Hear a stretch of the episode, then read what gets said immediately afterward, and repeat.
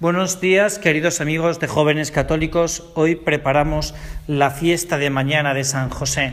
La preparamos con mucha ilusión porque estamos celebrando un patrono de la Iglesia Universal, patrono de las vocaciones. San José, del que yo quería que nos fijáramos de dos cosas, en dos puntos de vista. El primero es el sí de San José. San José, a diferencia de María, recibe su llamada en sueños en la oración, en la contradicción. Decía un santo que San José era el hombre de los, de los hombros encogidos, se encoge ante las cosas del Señor. Y el segundo aspecto que yo quería que tú y yo nos detuviéramos era que San José construye la familia, la familia de Nazaret. Él es pilar fundamental donde se apoya María y Jesús en ese construir una familia cristiana, la Sagrada Familia.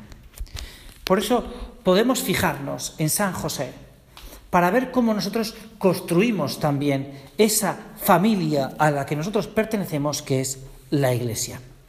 Y ahí hay un doble papel de San José. Uno es ser el Padre de Jesús y otro ser Hijo de Dios Padre. No es una gran diferencia, o es el punto, sino que nos puede ayudar nosotros también somos hijos en el Hijo, hijos de Dios, y también como San José nos podemos convertir en padres espirituales de tantas almas que esperan nuestro ejemplo, nuestra conducta, nuestra palabra. No hay más que recordar que muchas de las oraciones que aprendió Jesús de niño se las escucharía a su padre San José. Salmos, oraciones, cantos. Nosotros también con nuestra palabra, con nuestro ejemplo, con nuestra conducta, tenemos ese reto de enseñarle a los que no lo conocen a ser hijos en el Hijo.